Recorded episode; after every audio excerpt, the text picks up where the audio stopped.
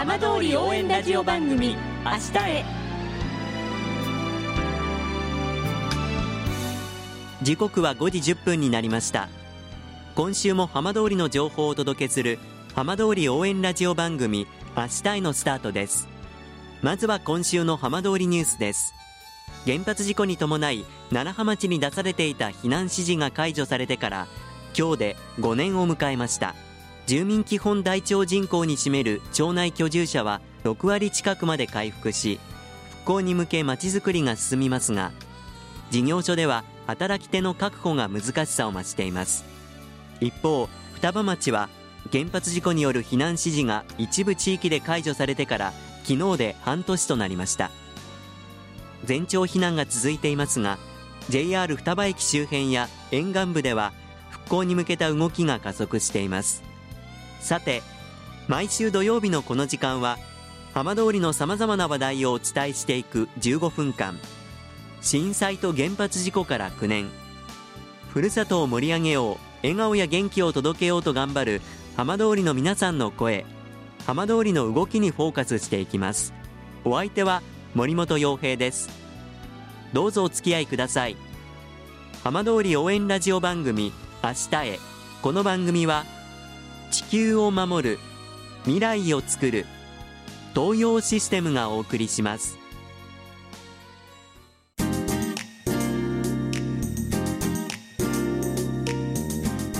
代わっては浜通りの話題やこれから行われるイベントなどを紹介する浜通りピックアップです。先月双葉町中野地区に原発事故後初めてとなる小売店が営業を始めました。今週はこの小売店を営業する伊藤物産の伊藤匠社長にお話を伺います。伊藤さんよろしくお願いいたします。はいお願いいたします。今回双葉町に、まあ、原発事故後初の小売店としてお店オープンされたということなんですけれどもまずこちらどんなお店なのかご紹介いただけますか、えー、建材店になります。どういったものを扱ってらっしゃるんでしょう、まあ、建設会社さんのその工事関係に携わるような建設資材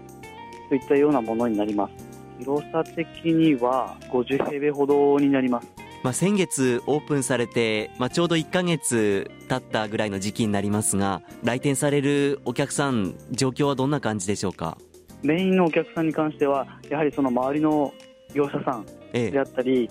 ええ、でまあ、我々あの伊藤工務店あの建設会社の方の、まあ、出資で、えっと、やっておりましたので伊藤工務店の工事関係の方が多いくいらっしゃっているような状況ではありまして、ええ、またその他にも周りの、まあ、放送会社さんであったりだとか、まあ、造成されているあの、まあ、ゼネコンさんであったりだとか、はい、そういったところから、まあ、お買い物に来られる方っていうのが多くはございます、ね、はい。そもそもこの双葉町にこういった形でその、まあ、専門の小売店を作ろうオープンしようと思ったのはどういった経緯からだったんでしょうか？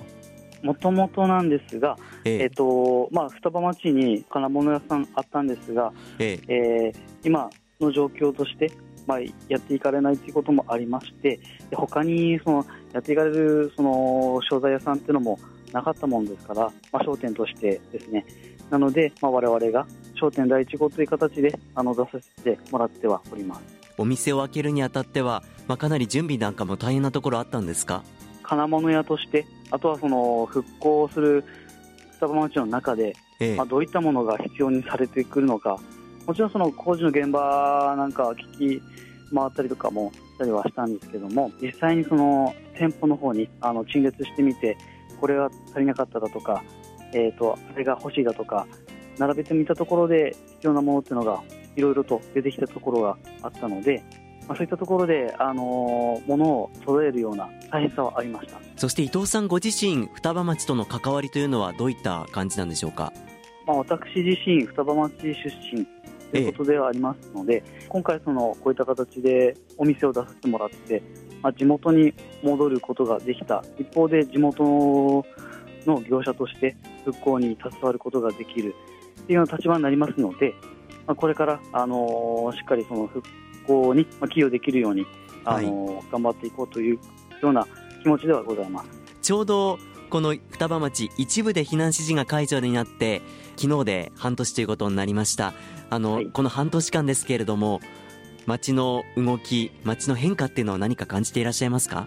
そうですね。やっぱり一般の人が入ってこられることもあの多々多くなっているということもありますので、まあ、その点から言うと、まあ、こちらで入られる業者の方も施工業者の方も、まあ、周りの目を気にしながら、ええ、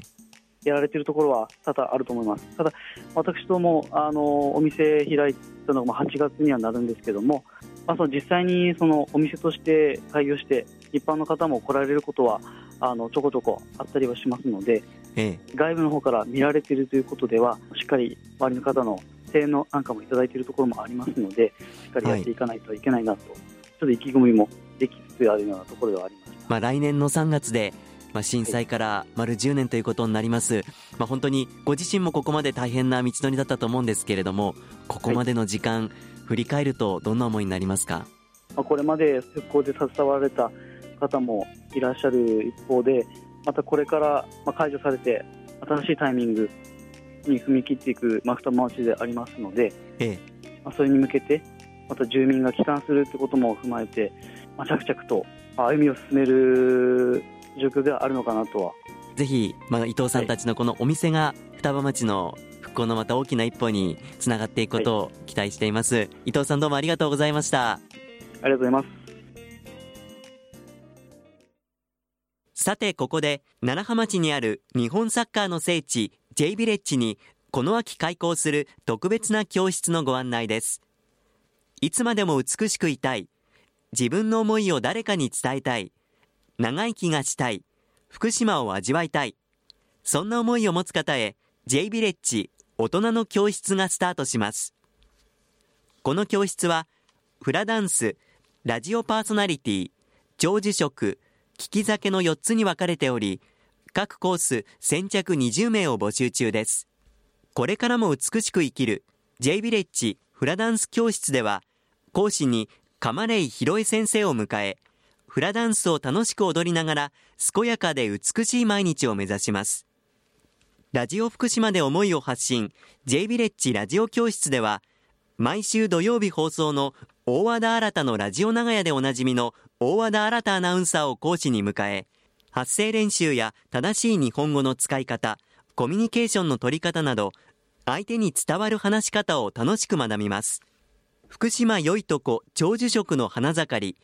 J ビレッジ食の教室ではこちらもラジオ福島の達人寺子屋長山久夫の百歳食入門でおなじみの食文化史研究家長山久夫さんを講師にコロナに負けず元気に長生きする食生活を試食しながら身につけます。福島の魅力再発見 J ビレッジ聞き酒教室ではき酒師でシンガーソングライター会津若松市観光大使でもある氏家エイミーさんを講師に日本史王国福島の地酒を試飲しながらその魅力に迫ります。このように魅力あふれる4つの講座がそれぞれ全4回開催されます。この講座への参加費は無料で各講座先着20名限定となります。参加者には J ビレッジ特製のお弁当がつくほか解禁者には J ビレッジの割引券もプレゼント。受講を希望される方は電話、ファックス、ウェブサイトの応募フォームにてお申し込みください。コロナ対策を徹底してお申し込みをお待ちしています。詳しいお問い合わせお申し込みは J ビレッジ大人の教室事務局。電話024-925-3626ファックスは024 995-3877までお願いします。電話は平日の午前10時から午後4時まで、ファックスでの申し込みは24時間受け付けています。セカンドステージの人生をもっと楽しみたい皆さん、サッカーの聖地 J ビレッジを学び屋にして、これからの人生をさらに輝かせてみませんか？浜通り応援ラジオ番組「明日へ」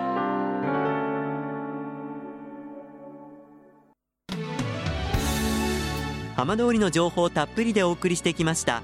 浜通り応援ラジオ番組「明日へ」この番組は地球を守る未来をつくる東洋システムがお送りしました。